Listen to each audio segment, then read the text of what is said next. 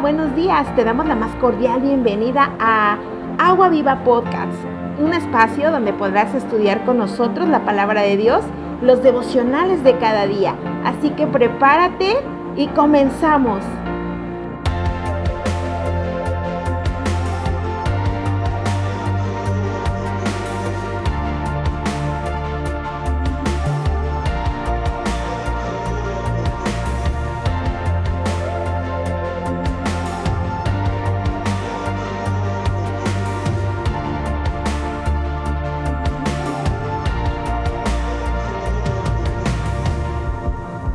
Hola, muy buenos días a todos los que nos están escuchando en esta mañana. Dios te bendiga. Yo soy Alex Flores, estoy como líder de jóvenes para RN México Campus Cuautla y hoy tengo el privilegio de estar estudiando la palabra contigo. Cierra tus ojos, vamos a comenzar con una oración. Señor Jesús, gracias por este tiempo que nos permites escuchar tu palabra. Gracias porque nos permites aprender y entender principios del reino, Señor Jesús, que tú quieres que seamos transformados y vamos a ponerlos en práctica. Bendice a cada uno de los oyentes a través de este podcast, Señor Jesús, y permite, Señor Jesús, que tu palabra llegue hasta lo profundo de su corazón. En el nombre de Jesús, amén. Hoy nos toca leer Primera de Pedro 5, Segunda de Pedro 1, 2 y 3 y Salmo 85. Vamos a comenzar estudiando Primera de Pedro 5. Aquí el autor de, estas cartas pues es, es Pedro. Y Pedro escribe hacia la iglesia sobre apacentar la grey de Dios. Y te preguntarás, ¿qué es la grey de Dios? Viene del latín grex y significa rebaño. Pedro empieza a dar consejo a la iglesia sobre cómo cuidar el rebaño de Dios o la grey de Dios.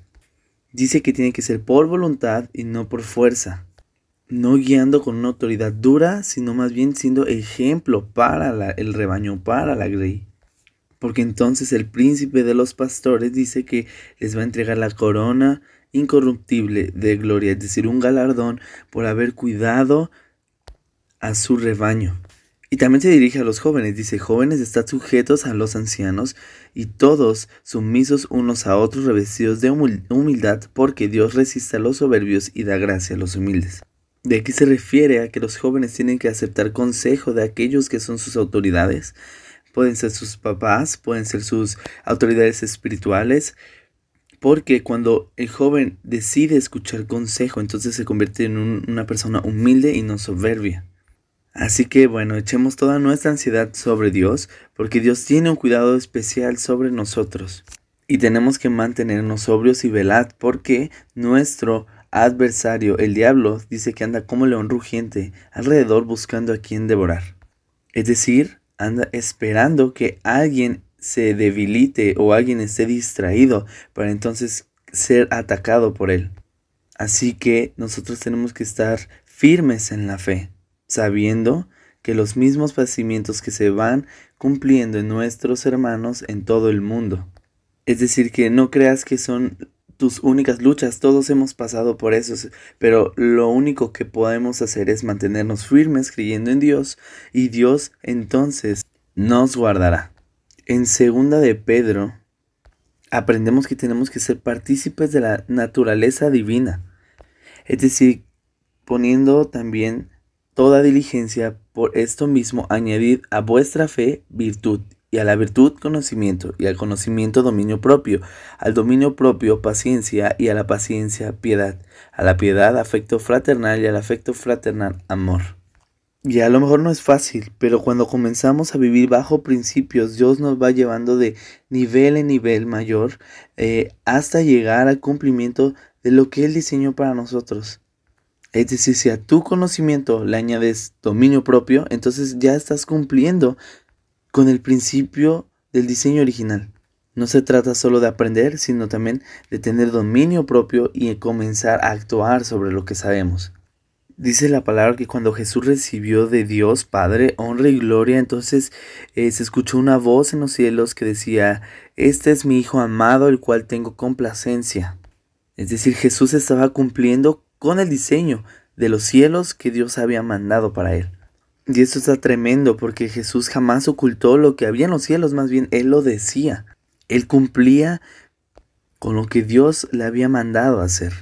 Jesús no dejó nada a, a, la parte privada. Jesús lo que hizo fue exponer el reino a través de su testimonio y a través de sus acciones. Y así se trabaja en los cielos. Dios jamás va a traer una profecía por voluntad humana, sino más bien son inspirados por el Espíritu Santo todo aquello que, que es revelado. Sabemos perfectamente y hemos entendido que también habrá falsos profetas que se van a estar levantando en este tiempo, en donde introducirán e, encubiertamente herejías destructoras para que entonces trayendo a ellos destrucción, ellos eh, se separen del camino de Dios.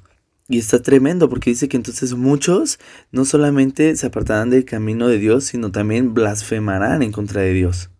La palabra blasfemar eh, no viene solamente como del, de ofender a Dios, sino más bien es negar a Dios, negar al Espíritu Santo.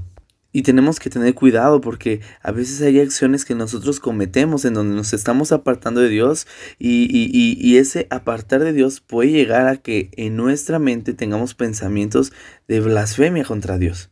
Debemos de cuidar nuestras acciones y nuestros pensamientos. Y es precisamente lo que Pedro les está diciendo a la iglesia. Tengan cuidado porque vendrán falsos profetas que les hablarán cosas que pueden apartarlos Así que estén alertas, porque hubo en los cielos alguien que también hizo esto, y aún así no fue perdonado, ni los ángeles que lo siguieron, y son arrojados al infierno. Es tremenda esta parte porque también habla sobre las personas que hablan mal de las cosas que no entienden y creen que están en lo correcto cuando en realidad lo correcto es la palabra de Dios. Y dice, probablemente ellos tengan su galardón, de injusticia en la tierra, ¿no? En donde la gente les aplauda o los apoye. Sin embargo, no significa que sea lo correcto. Eh, hay personas que tienen ojos llenos de adulterio, hay personas que tienen necesidad de saciarse con el pecado. Sin embargo, Dios viene pronto. Dice la palabra, sabiendo primero esto, que en los postreros días vendrán burladores andando según sus propias concupiscencias. Además de que también se levantarán personas que dirán, no que este es el tiempo de Dios, ¿cuándo va a venir Jesús? Ya se tardó Jesús en su segunda venida o, o ya se tardó la promesa que te había hecho, etcétera, etcétera. Pero aquí Pedro dice algo y dice, mas, oh amados, no ignores esto, que para el Señor un día es como mil años y, y mil años como un día. Es decir, que el milagro Dios lo puede hacer en el momento que Él, que él desee. Sin embargo, está probando nuestra paciencia. Dice su palabra que el Señor no retarda su promesa, más bien es paciente para con nosotros. Y este tiempo que deja es para que todos procedan al arrepentimiento. Si Dios está dejando este tiempo antes de que Jesús venga es para que cada uno de nosotros hagamos una inspección interna y nos arrepintamos de nuestros pecados porque vendrá el tiempo en donde habrá cielos nuevos y tierra nueva, y morará su justicia. Pero este tiempo es precisamente para que tú te acerques a Él.